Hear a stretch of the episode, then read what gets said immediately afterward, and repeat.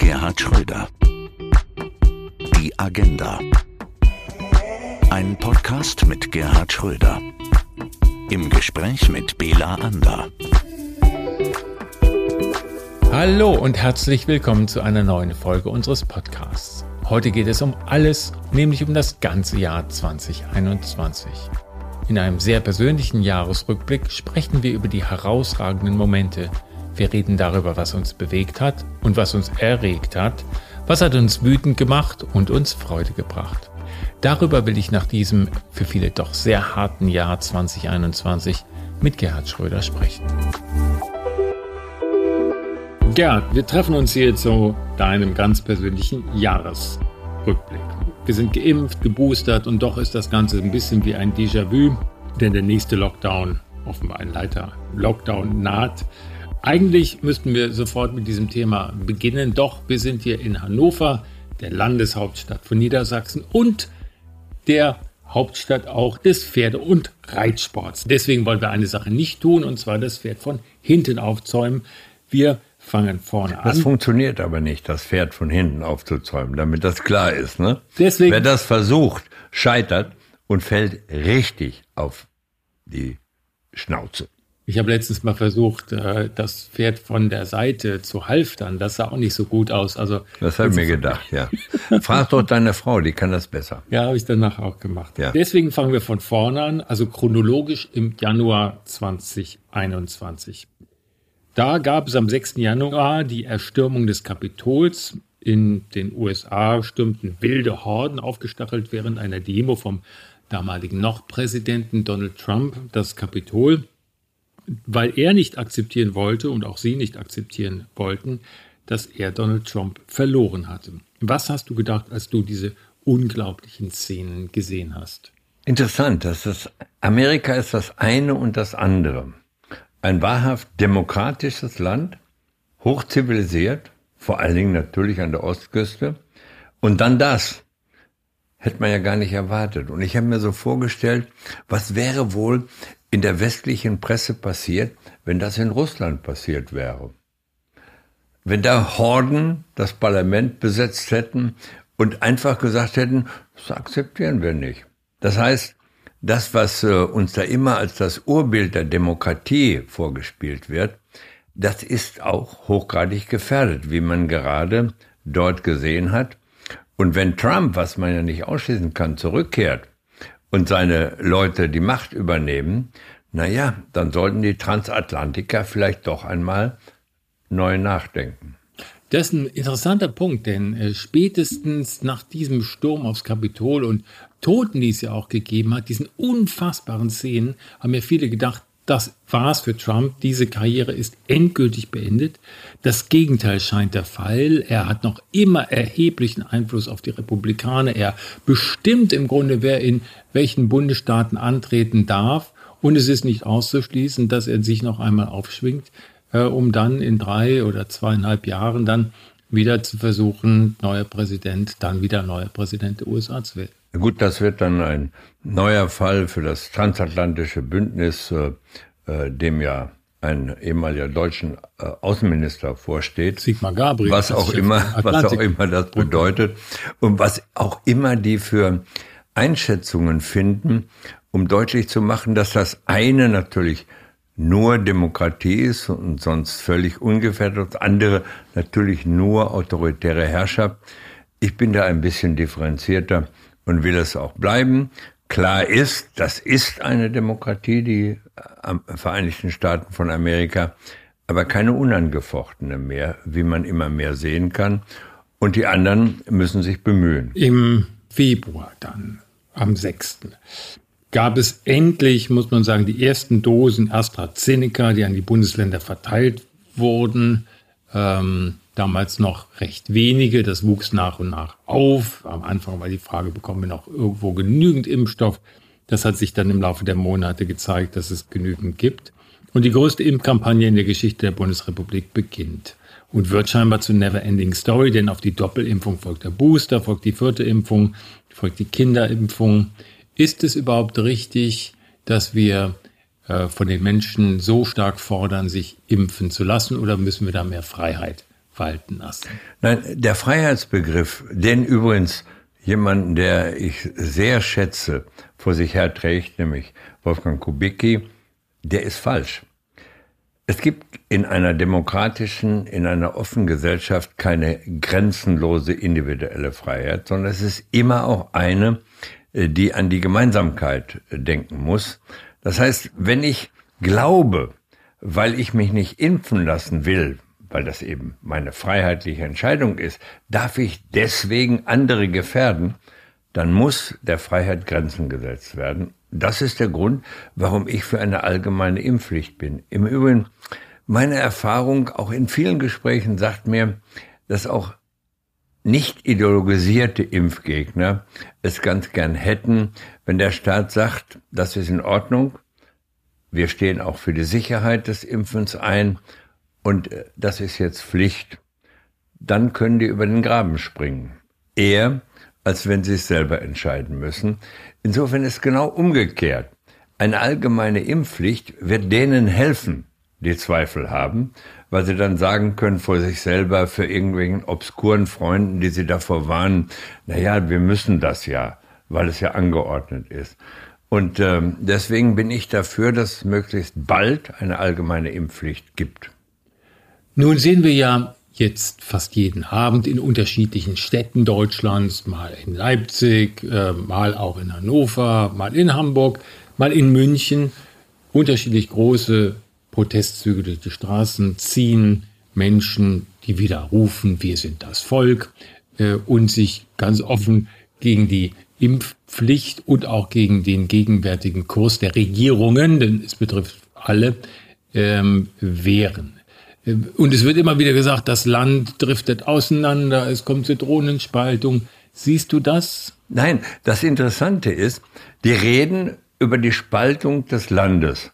Und es gibt Presseorgane, die das im Übrigen äh, auch äh, für denkbar halten und sogar sagen, man muss mit denen vorsichtig umgehen. Die eigentliche Frage muss doch sein, wer betreibt denn die Spaltung des Landes? Wer betreibt die Spaltung in Menschen, die man nicht gefährden darf und in Menschen, die man gefährden darf. Das sind doch die Impfgegner und die, die das auch noch ideologisieren.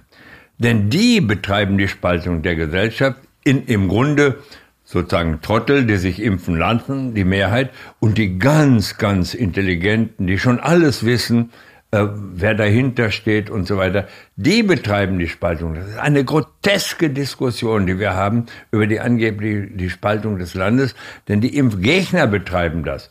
Und es gibt Presseorgane genug, die das auch noch unterstützen. Das halte ich für eine Katastrophe. Das hat wenig zu tun mit verantwortlicher Pressearbeit. Ein Wort zu Karl Lauterbach. Manchmal habe ich mich auch aufgeregt ähm, in den Talkshows, wenn ich sie gesehen habe. Da dachte ich, ein bisschen rechthaberisch. Aber ich muss Abbitte tun. Und auch sagen, es ist völlig richtig, dass Olaf Scholz ihn zum Gesundheitsminister gemacht hat. Denn mit all seinen Voraussagen, die angefeindet worden sind, hat er weit mehr Recht gehabt als die Skeptiker. Insofern glaube ich, dass er zu Recht Vertrauen genießt äh, in Deutschland und vielleicht äh, drückt das sich auch aus in der Tatsache, dass er äh, Nummer eins offenbar im Moment ist in den äh, Ranking. Aber ich find's gut, weil ich fand bei allem, was ich auch zu kritisieren hatte, ich rede jetzt nicht über den rheinischen Dialekt, äh, sondern über gelegentlich überzogene Äußerungen, aber im Kern hat er Recht behalten und hat seine Linie behalten. Und darum geht's. Und deswegen kann man ihn nur unterstützen. Jetzt gibt es bei Karl Lauterbach noch einen Punkt, da interessiert mich deine Meinung sehr, denn da wird jetzt auch so gesagt, naja, Karl Lauterbach, das ist mal ein Beispiel, ein Politiker, der kommt wirklich auch vom Fach. Und der hat ja, ist ja Immunologe, glaube ich, und kann, hat Krankenhausmanagement studiert, war in Harvard, also kennt sich aus. Äh, und es wird gesagt, das ist mal was, wenn ein Politiker tatsächlich auch vom Fach ist und dann so einer Gesundheitsminister wird, müsste nicht auch beispielsweise jetzt ein Generalverteidigungsminister werden, müsste nicht auch eine Ökonomin Wirtschaftsministerin werden. Ja, man soll es nicht übertreiben, weil äh, das eine muss man vom anderen auch ein bisschen trennen. In den Fachministerien hilft schon, wenn jemand eigenen Sachverstand hat oder auch speziellen Sachverstand hat. Ich will mal unterstellen, Sachverstand haben alle die in der Politik lange Jahre tätig sind.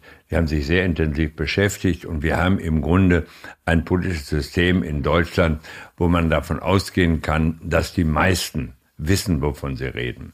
Bei Karl ist das Gott sei Dank so, dass er äh, auch eine sehr spezifische Ausbildung und einen sehr spezifischen Hintergrund hat. Das ist hilfreich. Übrigens hilfreich auch manchmal gegenüber den Bürokratien im eigenen Haus, die was anderes vorschlagen und denen man sagen kann, äh, denkt mal drüber nach. Ich habe mich auch mit der Frage beschäftigt. Für mich war es zum Beispiel auch immer interessant, meine juristische Ausbildung, die mehr Handwerk war als Wissenschaft, hat mir aber immer geholfen, jemand, der mir sagte und kam mit einem Vermerk, das geht juristisch nicht. Dem konnte ich sagen, ich bin nicht überzeugt, denken Sie nochmal drüber nach. Insofern hilft allemal eine so profunde Ausbildung in vielen Fächern auch Dinge zu bewerten. Das ist hier so. Und insofern, glaube ich, ist das nicht hilfreich, aber man soll es nicht verallgemeinern. Äh, es ist aber auch eine Frage der politischen Sensibilität. Wenn ich mir jetzt ansehe und anlesen muss, dass die neue Verteidigungsministerin als erstes Mal eben gefordert hat, man müsse deutsche Soldaten in der Ukraine stationieren. Ich sage, was hat die sich eigentlich dabei gedacht? Äh, was hat die sich dabei gedacht? Welchen historischen Hintergrund hat die eigentlich? Und ich frage mich, was denkt der eigentlich der Bundeskanzler darüber? Ja, nicht nur das, sondern die neue Verteidigungsminister Christine Lambrecht, man muss eigentlich sagen, Klammer auf, SPD, Klammer zu, ja. hat ja äh, in Litauen, auch noch in Litauen gefordert, sie wolle jetzt Putin ins Visier nehmen. Ja, was heißt ähm, das, eine solche Sprache? Ins Visier als Schon die Sprache ist ja unglaublich. Mal, kennt man ich meine, was, was bedeutet das? Ja. Ich meine, was soll das eigentlich außenpolitisch bewirken? Also, ich will das mal so sagen. Wir müssen auch ähm, freundlich sein. Ich besonders als SPD-Mitglied. Nehmen wir das mal als Einarbeitungsphase. Aber wenn das so weitergeht, dann wird das wirklich eng. Klare Worte. Am 24. März, Gerd, hat ein scheinbar profanes Ereignis äh, ein Problem aufgezeigt, was wir jetzt noch spüren. Nämlich, äh, da ist der Frachter mit dem schönen Namen Ever Given im Suezkanal stecken geblieben, hat sich quergestellt und wir hatten auf einmal ein riesiges Problem, weil andere Frachter, große Schiffe nicht die Route über den Suezkanal nehmen konnten nach Asien und wieder zurück, sondern dort festhingen. Und Lieferausfälle waren die Folge. In diesem Zusammenhang gibt es ja jetzt Bestrebungen, die großen ja, Wirtschaftsblöcke voneinander zu entflechten, das sogenannte Decoupling, was aus Amerika als Begriff gebracht worden ist, also das Entkoppeln von der Wirtschaftskraft Chinas, dem Fertigungshof für viele Länder ähm, in der westlichen Welt und äh, dem Rest der Welt. Wie hat sich dieses Ereignis auf äh, überhaupt das, was wir heute spüren, ausgewirkt? Ich glaube nicht, dass das Ereignis der Grund ist, sondern ich glaube, der Grund ist die Auseinandersetzung um die Frage, wer ist eigentlich die führende Wirtschaftsnation, Amerika oder China? Und die wird sich in den nächsten 10, 15, 20 Jahren entscheiden und möglicherweise nicht zugunsten Amerikas. Das ist eine Sache. Die andere ist, wollen wir uns eigentlich an solch einer Dualität beteiligen? Oder wollen wir nicht sagen, nein, Europa Deutschland zumal hat ein anderes Interesse. Wir sind eine Exportnation und äh, ganz, ganz viele Arbeitsplätze, manche sagen ein Fünftel, manche sagen noch mehr, hängen vom Export ab. Und einer der wichtigsten Exportmärkte ist nun einmal China. Wenn wir uns in einen Handelskrieg, weil die Amerikaner das aus geopolitischen Gründen wollen, mit China hineinziehen lassen, werden wir töricht. Und äh, ich kann der eigenen Regierung nur sagen, achtet ein bisschen darauf, dass der grüne Teil nicht glaubt, am grün deutschen Wesen könne die Welt genesen. Das wird nicht so sein. Ja, das überrascht ein bisschen, weil ja ein führender Grüner, nämlich der äh, baden-württembergische Ministerpräsident, ja auch gleichzeitig äh, in einer Regierungsstadt oder in einer Stadt regiert, Stuttgart, die zugleich Heimat ist von Daimler. Wir haben letzte Woche äh, gehört zum ersten Mal, dass rund 20 Prozent von Daimler in der Hand chinesischer Investoren ist. Der könnte ja eigentlich da jeden Tag hingehen und sagen, passt mal auf, ne? Äh, sieht zu, dass die Zustände in diesem Land sich ändern. Also direkt Einfluss ausüben, das macht er auch nicht. Insofern wird ja auch da äh, mit zweierlei Maß gemessen. Ja, natürlich hat das gar keinen Sinn.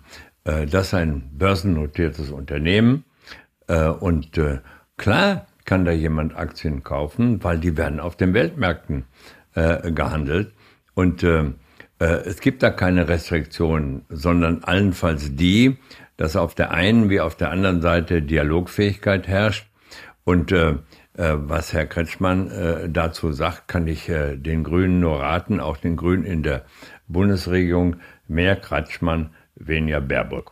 Am 19. April nominiert die CDU Armin Laschet als Kanzlerkandidaten.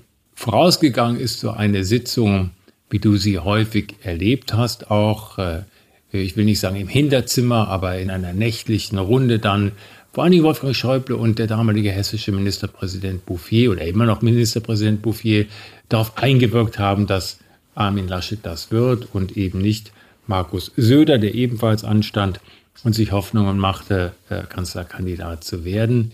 Im Nachhinein hältst du es noch für richtig, dass Laschet das geworden ist? Ich halte das für richtig.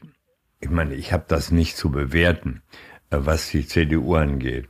Wenn ständig der größere Teil dieser merkwürdigen Fraktionsgemeinschaft, die ist ja manchmal sehr merkwürdig, weil die so unterschiedlich ist, dass sie eigentlich gar nicht zusammenpassen. CDU, CSU. Eben. Ja. Aber wenn dann immer der Schwanz mit dem Hund wackelt und nicht umgekehrt, geht das natürlich nicht.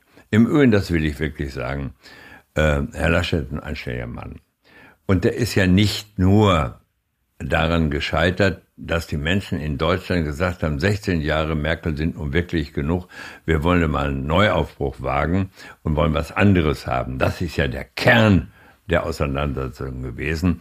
Aber Laschet ist natürlich auch gescheitert, weil Herr Söder sich nicht damit abfinden konnte, nicht äh, Kandidat geworden zu sein. Es gibt eine wirklich interessante äh, Grafik und äh, in der übrigens von mir politisch nicht sonderlich geschätzten Frankfurter Allgemein, wo von mir besonders geschätzte äh, Karikaturisten, nämlich Gräser und Lenz, eine Karikatur äh, äh, gemacht haben. Da sieht man eine Dampfwalze, die über Herrn Laschet geht, von Herrn Söder gefahren. Und da steht dann drunter ein neuer Wandteppich für die äh, bayerische Staatskanzlei. Ich finde, präziser und schöner kann man das eigentlich nicht ausdrücken, was da passiert ist. Und insofern müssen sich all diejenigen fragen, die Herrn Laschet äh, dazu gebracht haben zu verlieren, wer denn die Hauptschuld hat. Vielleicht gar nicht mehr er, sondern das Umfeld. Und ich bin ja sehr gespannt darauf, wie der neue CDU-Vorsitzende äh, das aufarbeiten wird. Ja, die haben sich ja offenbar schon äh, getroffen oder äh, ausgetauscht, also Friedrich Merz und Markus Söder und was sie immer dabei vereinbart haben. Aber eines interessiert. Ach, übrigens, da gibt es ein Bon mot über die Zwillinge. Das habe ich von dem, von mir wirklich zum Schluss sehr verehrten Bundespräsident Johannes Rau gehört. Der hat das, was auf die beiden passt, äh, über die Krämer-Zwillinge von Schalke 04 gesagt. Der hatte gesagt, die zwei, das ist sich ein Trio. Ja. ja, das passt sehr gut. Muss man erstmal sacken lassen. Ja, das muss, aber das ist, passt doch wie die Faust aufs Auge auf die beiden. Ja. Trotzdem ist damals nach all den Demütigungen, die Armin Laschet äh, hat erdulden müssen von Seiten Markus Söders und der CSU und seines Generalsekretärs da, Markus Blume, ähm, am vorvorletzten Tag noch nach München gereist, hat die Abschlusskundgebung in München gemacht. Äh, hättest du das getan? Also das macht man so. Aber ich war nie in der Situation, weil ich hatte, Gott sei Dank, äh, war immer in einer Situation, entweder ich gewinne ich oder ich verliere. 94 bist du angetreten ja, und dann ja. hast du. Äh, und, und wenn man verloren hat, ja. muss man das respektabel zur Kenntnis nehmen, auch wenn es schwerfällt. Aber dann kann man ja nicht hadern damit. Aber man tut dann auch dem anderen keinen Tort an. Als ich ähm, verloren habe äh, gegen Scharping damals, 94. habe ich natürlich, als er das wollte, gesagt, okay, ich mache mit im Bereich von Wirtschaft und, äh, und Ähnlichem. Und wurde Teil der Troika. Und wurde Teil der Troika. Das fand, war meine Bereitschaft zu sagen, die Partei ist wichtiger als ich oder das Gewinnen ist wichtiger als ich. Äh, habe ich gemacht. Habe aber auch erwartet, dass andere es genauso tun. Übrigens, muss ich mal sagen, Lafontaine hat das auch gemacht. Als er erkannt hat, 98, dass er nicht gewinnen würde, aber ich schon gewinnen könnte, äh, das hatte was mit unterschiedlichen Personen, auch mit unterschiedlichen politischen Prioritäten zu tun, hat er gesagt, okay, dann soll er das machen. Damals in der Hoffnung, er könnte sozusagen, ich könnte unter ihm Kanzler bleiben. Das war eine verkehrte Hoffnung, die äh, hat sich dann auch als solche bewiesen. Aber in jedem Fall war er zu der damaligen Zeit interessiert am Gewinnen und hat nicht quergeschossen. Jedenfalls nicht im Wahlkampf. Wir erinnern uns an das Telefonat Hallo Kandidat Ja, am Abend ja, der niedersächsischen. Ja, ja, und das hat er auch durchgehalten. Ja. Ne? Am 10. Mai gibt es Seelsorger, die Homosexuelle segnen. Das Thema Diversity bekommt immer mehr Gewicht, Gleichstellung, Homo-Ehe.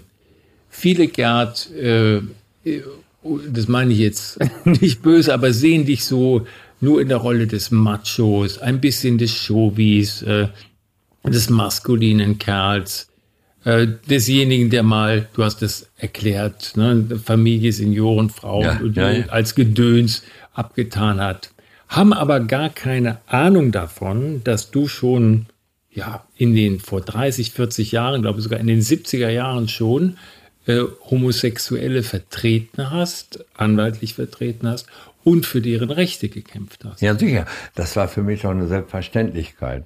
Und zwar äh, deswegen, weil ich war Rechtsanwalt und habe hier homosexuelle Pastoren vertreten, die die Kirche rausschmeißen wollte, die evangelische Kirche, was mich auch empört hat.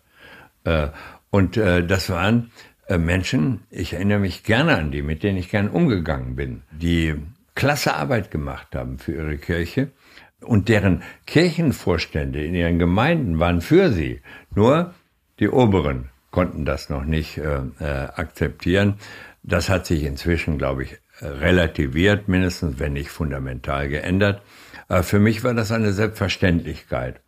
Und äh, äh, ich habe Schwierigkeiten damit, auch heute noch, die Genderisierung der Sprache, entweder der oder die, äh, äh, zu akzeptieren, finde ich ein bisschen übertrieben. Äh, wenn man Liberalität in der Gesellschaft schafft, dann ist diese Frage nicht die ents wirklich entscheidende. Das ist ein großer Sprung jetzt, aber ähm, am 28. Juni feiert die chinesische KP 100 Jahre. Äh, über China haben wir schon gesprochen. Es gibt so eine Debatte im Moment, ob autoritäre Regime nicht es leichter haben als Demokratien weltweit, was sie eben anordnen können, was gut und was schlecht ist. Und in dieser immer komplexer werdenden Welt, ähm, ja, äh, es einfacher haben, bestimmte Rahmen zu setzen, die andere, nicht so klar strukturierte Gesellschaften sich immer wieder neu erarbeiten müssen. Nein, ich bin da ganz anderer Meinung. Ich finde, wir müssen Dialog halten mit denen, wie China, auch mit anderen, äh, die andere gesellschaftliche Vorstellungen halt, äh, haben als wir. Aber ich bin ganz davon überzeugt, dass eine demokratische, eine offene Gesellschaft, im, die eben Kreativität zulässt, sowohl im ökonomischen als auch im politischen die bessere Gesellschaft ist. Das sage ich ohne Diskriminierung der anderen oder etwa ohne den Versuch zu machen, den unser Modell aufzudrücken. Das will ich nicht, sondern das kann nur von innen wachsen. Und äh, der erhobene Zeigefinger äh, oder wie die Engländer sagen, Finger wagging, das ist nicht äh, meine Methode. Das wird aber mehr und mehr offenbar die Außenamtsmethode in Deutschland. Ist ja ganz schrecklich. Aber gut, vielleicht ist das auch mangelnden Lernerfahrungen. Aber ist es nicht Geschuldet. so, dass sich das Auswärtige Amt in der Regel immer doch den Außenminister oder in diesem Fall die Außenministerin prägt. Also nee, das ist ja auch nicht das, was man muss. Zum Beispiel, äh, ich will da an Willy Brandt erinnern. Der hat das Außenamt geprägt. War von 66 bis 69. Ja, der hat das Außenamt geprägt und nicht umgekehrt. Äh, aber äh, ein bisschen mehr Rat äh, wäre schon angebracht. Also wenn, wenn ich mir das so anschaue, mit wem wir nach Auffassung der Grünen sowohl politisch vernünftig umgehen, als vor allen Dingen auch ökonomisch Kontakte haben dürfen, dann äh, mit Russland begrenzt äh, wegen äh, Wladimir Putin. Mit China gar nicht. Mit Türkei bedingt. Äh, wenn Cem Özdemir das äh, formuliert, dann gar nicht, äh, weil Erdogan. Äh, mit äh, Saudi-Arabien besser nicht. Da frage ich mich, was diese außenpolitischen Ideologen sich eigentlich für eine Außenpolitik vorstellen. Das Einzige, was wir dann noch dürfen, äh, politisch wie ökonomisch, ist, hoffe ich jedenfalls, die Schweiz, Luxemburg.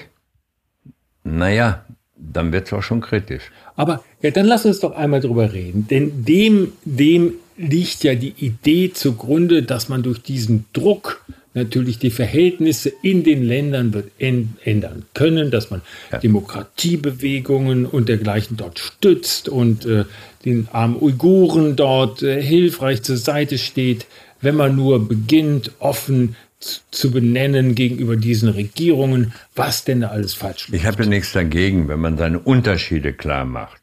Auch in den persönlichen Gesprächen haben wir immer gemacht.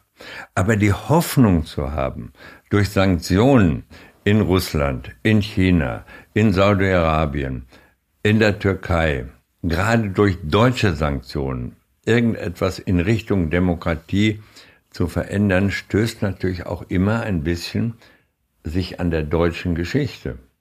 Gerade wir, ich meine, das ist noch nicht so lange her, als wir nun gerade nicht die Superdemokraten waren, Gerade wir sollten etwas sensibler sein im Umgang damit. Und im Übrigen, die demokratischen Veränderungen, für die ich allemal bin, die können auf Dauer doch nur dann äh, realisiert bleiben, wenn sie vom Inneren herkommen. Was ist denn, was ist denn die Konsequenz aus Afghanistan? Wo versucht worden ist, durch Krieg und ich habe das für richtig gehalten und wir haben zwar nicht den Krieg, aber immerhin äh, die Friedenstruppe unterstützt durch durch militärische Intervention nennen wir das doch so und durch Krieg innere Verhältnisse zu verändern. Wir müssten doch einsehen, dass das nicht funktioniert. Äh, das hat weder in Afghanistan funktioniert, schon gar nicht im Irak funktioniert. Das wird auch im Iran oder woanders nicht funktionieren wenn wir es nicht schaffen, äh, durch, ja, durch wirtschaftlichen Austausch, und die Entspannungspolitik ist immer noch ein gutes Beispiel dafür, Beispiele zu setzen, dass man anders leben kann, ohne dass man sich als derjenige aufspielt, der jetzt die politischen Verhältnisse von außen ändern will, dann wird das nicht funktionieren.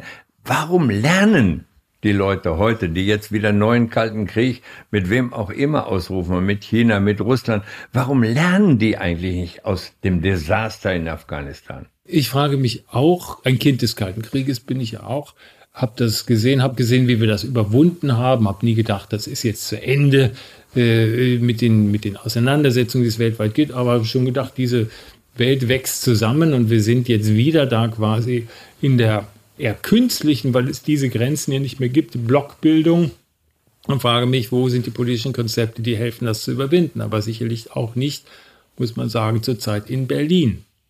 Oder? Bedauerlicherweise. Na, ich muss schon sagen, dass der Bundeskanzler deutlich gemacht hat, aber er führt natürlich eine Koalition, dass letztlich äh, die Richtlinien der Politik im Bundeskanzleramt bestimmt werden. Das ist ermutigend, gar keine Frage. Das wird man freundlich kritisch äh, begleiten müssen. Aber ich meine, solche Ausrutscher wie diese äh, neue Verteidigungsministerin da gemeint hat, Putin ins Visier. Ja, was soll der davon halten, wenn er das, wenn er das liest? Und äh, Visier ist ja nun ein sehr militärischer Begriff, muss man ja mal sagen. Und dann auch noch deutsche Soldaten in der Ukraine. Ich weiß gar nicht, wie man auf diese Idee kommen kann, das zu machen. Vielleicht ähm, daher, weil wir ja ein, ja, was ist das da, was wir da sehen? Ein Truppenaufbau oder wir sehen ja relativ viele Truppenbewegungen offenbar ähm, da äh, jetzt Richtung Grenze.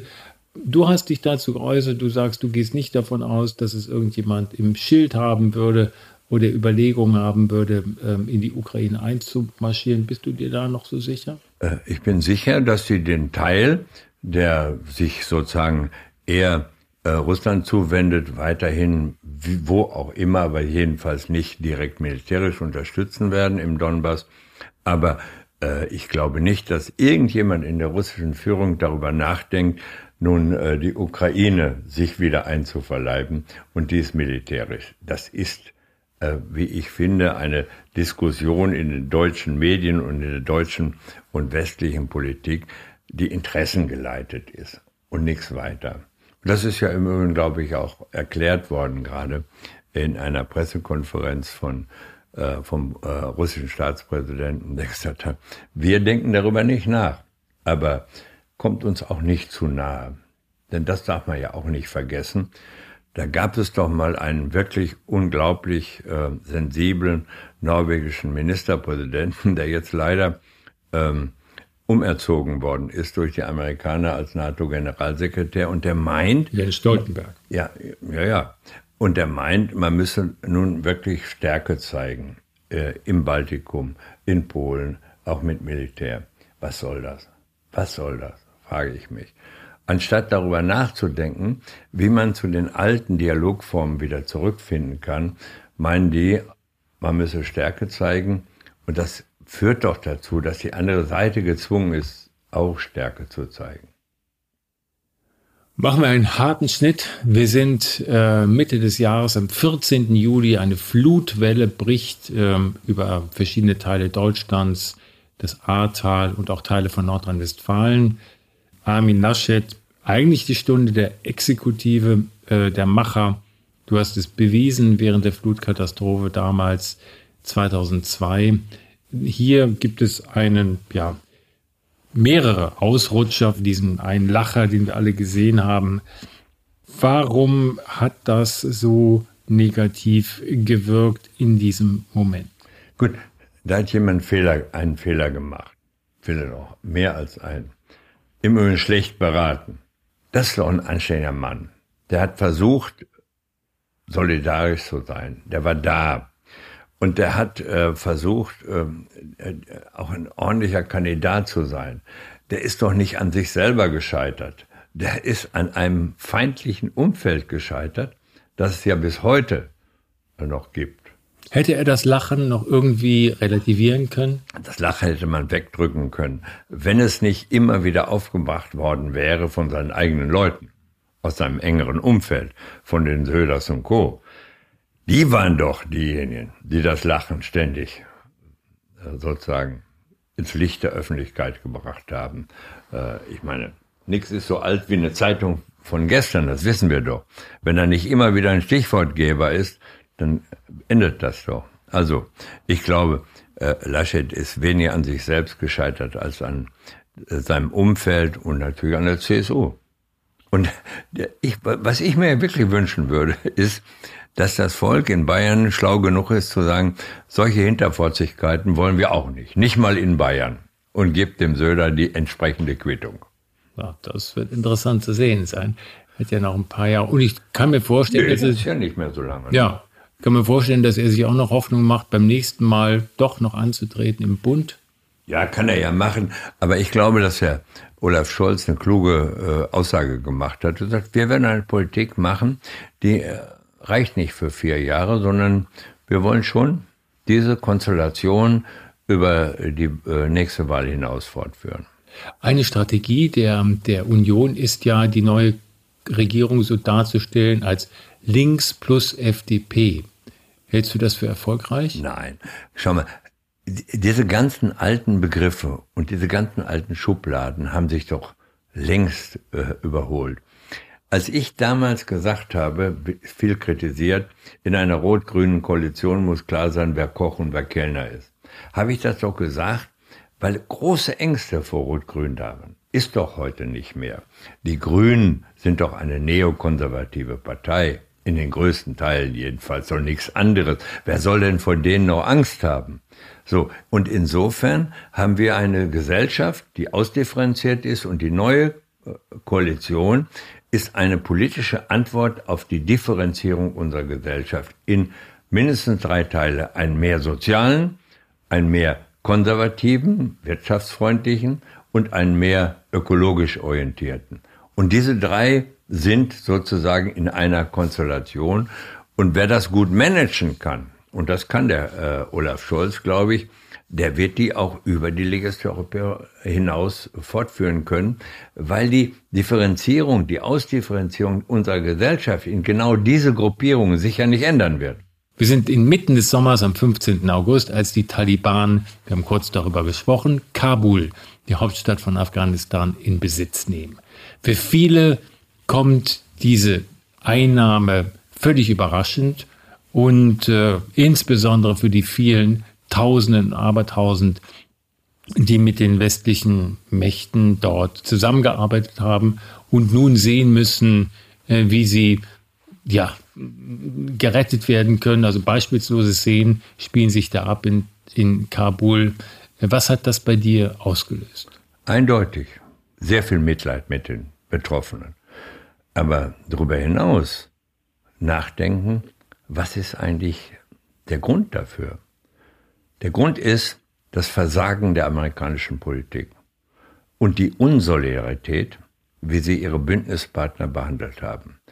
Die amerikanische Außenpolitik ist sehr viel stärker, als es sein dürfte, eine Funktion der amerikanischen Innenpolitik. Der Rückzug der Amerikaner, der ja nicht besprochen war mit denen, die da auch waren, nämlich die Deutschen zum Beispiel, davon gehe ich jedenfalls aus, wenn das anders wäre, hätten sie stümperhaft gehandelt, der ja nicht besprochen war, hat ja zu diesem Chaos geführt.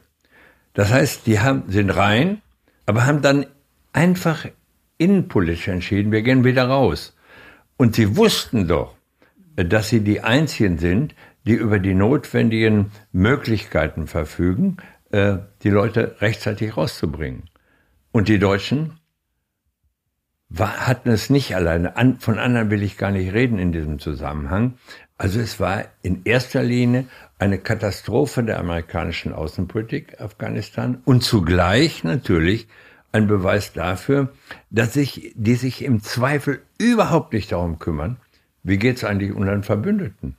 Wie sollen die das innenpolitisch erklären? Interessiert die gar nicht. Das ist meine Analyse dieser Situation. Und deswegen kann ich nur sagen, an alle Transatlantiker, seid vorsichtig. Weil das kann euch wieder passieren, wenn ihr zum Beispiel äh, aufgefordert wird, mit den Amerikanern zusammen, zwar nicht kriegerisch, aber immerhin ökonomisch Russland und Amerika sozusagen zu bearbeiten. Kann doch nicht funktionieren. Die einzige Alternative ist doch nur, dass Deutschland innerhalb der EU, und das kostet, gar keine Frage, darauf pocht, dass die Europäische Union relative Unabhängigkeit äh, von, auch von amerikanischer Außenpolitik sich erkämpft. Nun war es ja ein amerikanischer Präsident republikanischer Prägung, der dieses Abkommen zum Aus, wenn man es überhaupt Abkommen nennen kann, Verhandlungen über den Abzug aus Afghanistan geführt hat. Ähm, Donald Trump nämlich, aber ein ähm, demokratischer, also eher linksgerichteter, der nämlich Joe Biden das Hals über Kopf über Nacht umgesetzt hat, zur Überraschung von allen westlichen Verbündeten ja, das ist doch ganz einfach erklärbar. Sowohl die Republikaner als auch die Demokraten, das muss man einfach sehen, jedenfalls der heutigen Prägung, denken zunächst einmal, was hilft uns in der Innenpolitik. Und dann ist ihnen ziemlich egal, wer äh, sozusagen in solchen Fällen unter die Räder kommt. Wenn das in der amerikanischen Innenpolitik geboten ist, sofort rauszugehen, dann tun die das. Die fragen uns nicht mal. Ähm, und äh, darüber muss nachgedacht werden, bei all denjenigen, die sagen, fest an der Seite. Ich war ja nie dieser Auffassung. Ich war nie der Meinung, man muss NATO auflösen und das Bündnis aufgeben. Alles Quatsch.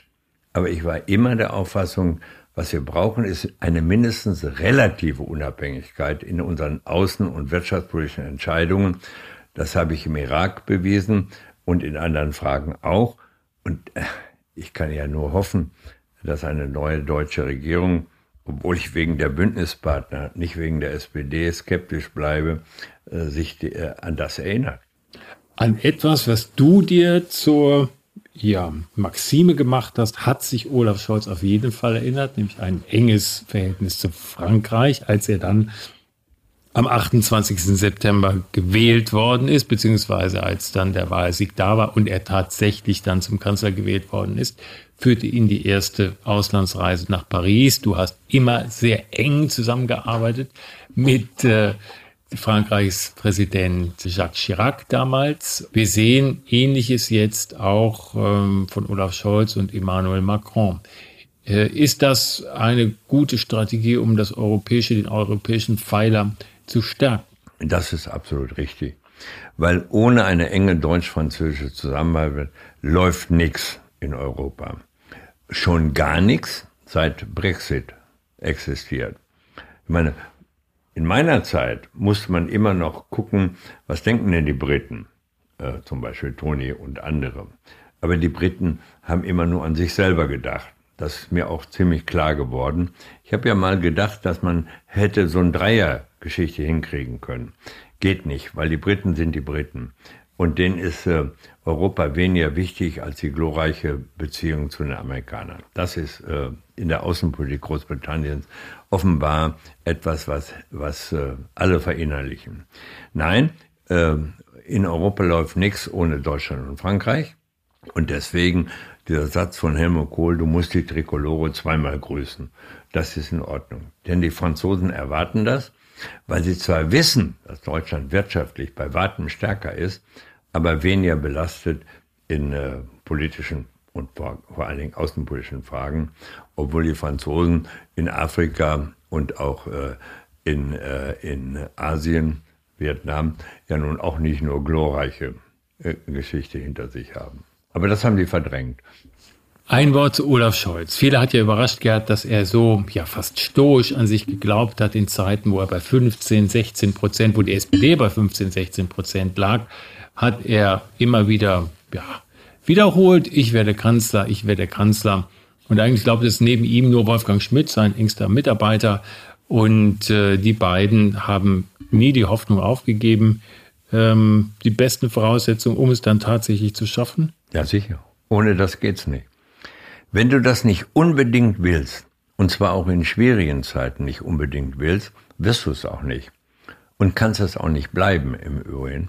Und insofern äh, ist sozusagen diese total harte Haltung der beiden, vor allen Dingen seine total harte Haltung auch gegen äh, äh, sich selbst, sozusagen gar keine Zweifel aufkommen zu lassen. Ich will und ich werde. Und das hat dann auch zum Erfolg geführt. Gut, er hat auch profitiert von den Schwächen der anderen. Wir haben darüber geredet. Aber vor allen Dingen hat er profitiert von seiner eigenen Stärke, auch seiner mentalen Stärke. Wird er ein guter Kanzler? Ich bin ganz sicher. Vielleicht muss ich ihn gelegentlich kritisieren, was China und Russland angeht. Ich hoffe nicht. Was wir im Oktober gesehen haben, langsam begonnen hat, das erleben wir jetzt mit voller Wucht, die Rückkehr von Corona. Die Menschen haben langsam man kann es nicht anders sagen, die Nase, ja sogar die Schnauze voll, denken, wir haben uns geimpft, wir haben uns geboostert. Was sollen wir denn noch tun? Nochmal Lockdown, nochmal Beschränkungen. Ich frage dich fast jedes Mal, aber wenn du ein Wort richten kannst an deine Gemeinde, die dir zuhört, die dir folgt, ähm, die sie durch diese dunkle ja, Zeit trägt. Äh, ja, was soll ich sagen? Äh, ich kann ja nur sagen, dies ist eine unvergleichliche Situation. Eine Pandemie, die zwar nicht in ihren Auswirkungen äh, wie die Pest im Mittelalter äh, sich äh, einstellt, äh, sondern beherrschbar ist, aber eben nur beherrschbar ist, wenn man das tut, was vernünftig ist. Impfen, impfen, impfen. Und wenn es denn, bis es dann reicht, bis dann 80, 90 Prozent einmal, zweimal, dreimal geimpft sind, auch zu akzeptieren, dass es für eine gewisse Zeit das übliche Leben in Grenzen nur geben kann. Herrgott nochmal. Ähm, ich meine, es gibt Gegenden, in denen es verdammt schlimmer aussieht, was die Möglichkeit angeht, äh, sich auszuleben, als unter einem Lockdown in Deutschland. Das muss man doch einfach mal sagen. Ich meine, worüber klagen wir denn eigentlich? Wir sind konfrontiert mit einer Pandemie, die hier nicht entstanden ist. Es nutzt aber auch gar nichts, darüber nachzudenken, wo sie denn entstanden ist, sondern sie ist da, weltweit. Wir müssen damit fertig werden. Und ich finde übrigens toll, wie schnell ähm, die Impfstoffleute reagiert haben. Muss man sich mal vorstellen. Wenn das nicht so klasse Leute wären, die Sahins und andere, dann sehen wir aber anders aus. Und dann sähe es auch mit unserem äh, Zusammenleben anders aus. Und insofern können wir doch verdammt stolz darauf sein, dass wir hier in Europa leben und meinethalb auch in Amerika, auch in China und Russland, wo die Impfstoffe erfunden worden sind. Und die haben ja geholfen. Aber jetzt darüber zu barmen, dass man vielleicht Kontakte einschränken muss, bis das zu Ende ist, das finde ich auch ein bisschen kleinlich. Ein bisschen spießig, meine liebe Gemeinde.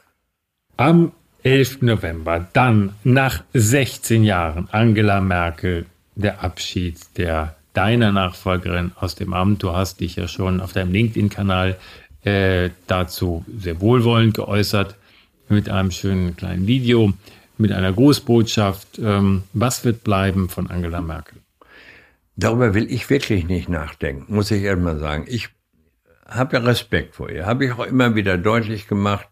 Aber die Frage, was bleiben wird, sollen Historiker beantworten. Ich jedenfalls nicht. Ich fände es im einen wie im anderen Sinne nicht fair, wenn ich mich öffentlich dazu äußern würde. Mach ich nicht.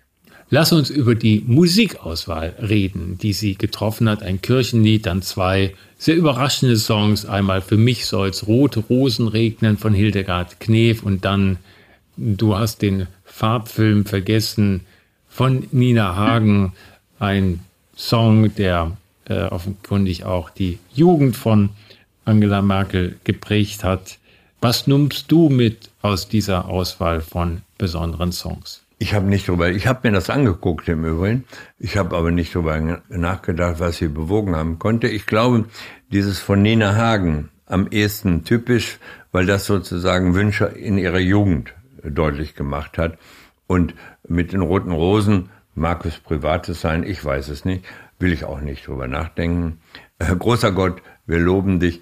Das ist nun gut protestantisch. Über zwei Lieder würde ich gern mit dir. Ich habe aber, was war dein Kirchenlied, das du dir hast? Mein Kirchen? Ich ja. habe kein Kirchenlied. Aber du hattest äh, natürlich My Way. Ja. Dann hattest du das war so eine Art Kirchenlied. Nein, und dann habe ich. Lass uns über Mackie Messer reden. Alle reden ja. über My Way. Warum Mackie Messer? Das hatte weniger mit dem Song, den ich übrigens sehr schätze, zu tun, als vielmehr mit Bertolt Brecht, den ich als Dichter wirklich gerne gelesen habe und liebe. Und äh, es hatte auch damit zu tun, dass ich deutlich machen wollte, Brecht, der ja sozusagen als ein dezidiert Linker, ob er wirklich im klassischen Sinne Kommunist war, wage ich zu bezweifeln. Dazu war er viel zu intelligent als, äh, als äh, und auch viel zu literat.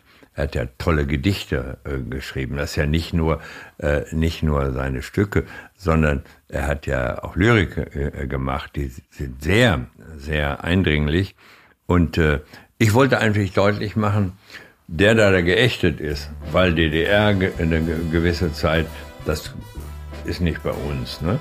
Nee, ist bei mir. Und äh, damit bitteschön auch bei uns. Und der Haifisch, der Zähne. Der, genau. Und der Haifisch, der hat Zähne. Und die trägt er im Gesicht. Na, wo denn sonst? und mehr Kies. Der hat so ein Messer. Doch das Messer sieht man nicht. Ja, damit sind wir schon am Ende unseres wunderschönen Podcastes. Äh, Gerd, wir danken dir für ein wunderbares Jahr mit vielen beglückenden und schönen Gesprächen, wünschen dir einen guten Rutsch ins neue Jahr und weiterhin alles Gute und freuen uns auf weitere schöne, tolle Folgen mit dir. Ja, und es soll so bleiben.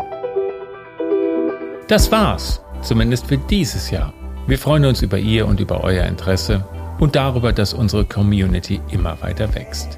Wir freuen uns ebenso, Ihnen und euch einige anregende, inspirierende und auch zum Nachdenken bringende Momente gebracht zu haben. Und wünschen Ihnen und euch einen guten Rutsch in ein sicher viel besseres 2022. Bleiben Sie gesund, Ihr Bela Ander. Gerhard Schröder, die Agenda. Eine Produktion von ABC Communication.